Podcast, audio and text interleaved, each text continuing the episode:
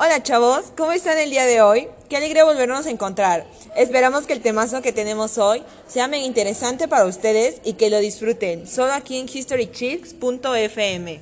Para darle comienzo a todo esto, primero que nada, les daremos una breve explicación a lo que se refiere el cambio climático, que es el eufemismo creado para sustituir al término calentamiento global.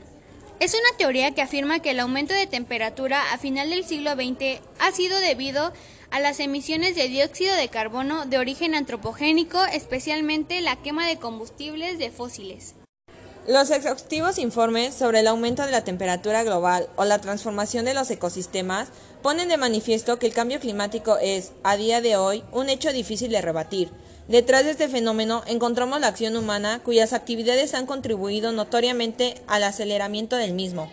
Las formas de uso de los ríos, las emisiones de CO2 o la deforestación son solo algunos ejemplos de las pruebas a las que hemos sometido al medio ambiente, propiciando un cambio cuyas primeras consecuencias comienzan a evidenciarse.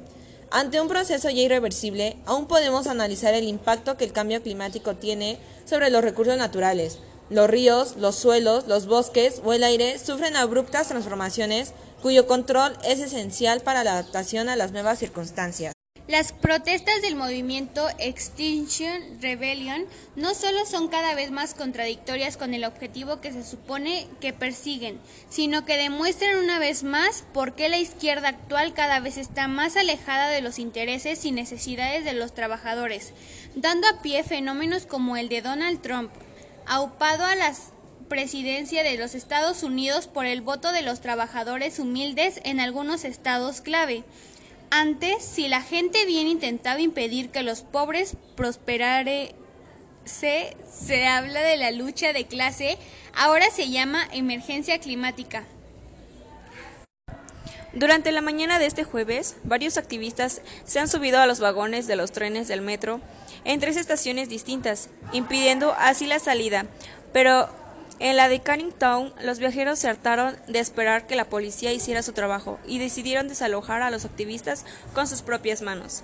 El primero en desalojar fue Mark Homlund, que abandonó sus estudios para ser profesor de budismo para convertirse en activista profesional de la organización Extinction Rebellion apoyada por numerosos famosos británicos como Eva, Emma Thompson, Jude Law, Benedict Cumberbatch o Melby, quienes no han renunciado a, su lujoso estilo de vida y sus correspondientes y elevadísimas emisiones de dióxido de carbono.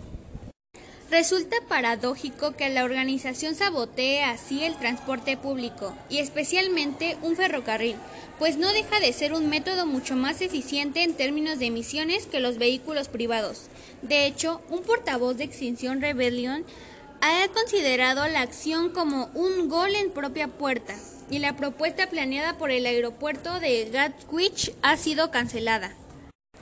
El PCC describe los límites de temperatura biológicos de los cultivos, por encima de los cuales no son viables. Las consecuencias son claras, a menos que reduzcamos rápidamente las emisiones de gases de efecto invernadero y que redoblemos los esfuerzos en adaptación.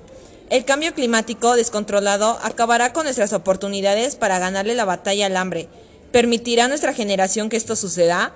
El cambio climático no es una cosa de hoy, chicos, ni de ayer y tampoco de anteayer. Es una consecuencia provocada desde hace muchos años. En aquellas épocas en que se supo que era una realidad, cualquier persona que afirmase que el cambio climático era algo existente era tomada por un loco. La gente con poder, los políticos, ocultaban o pasaban de este hecho.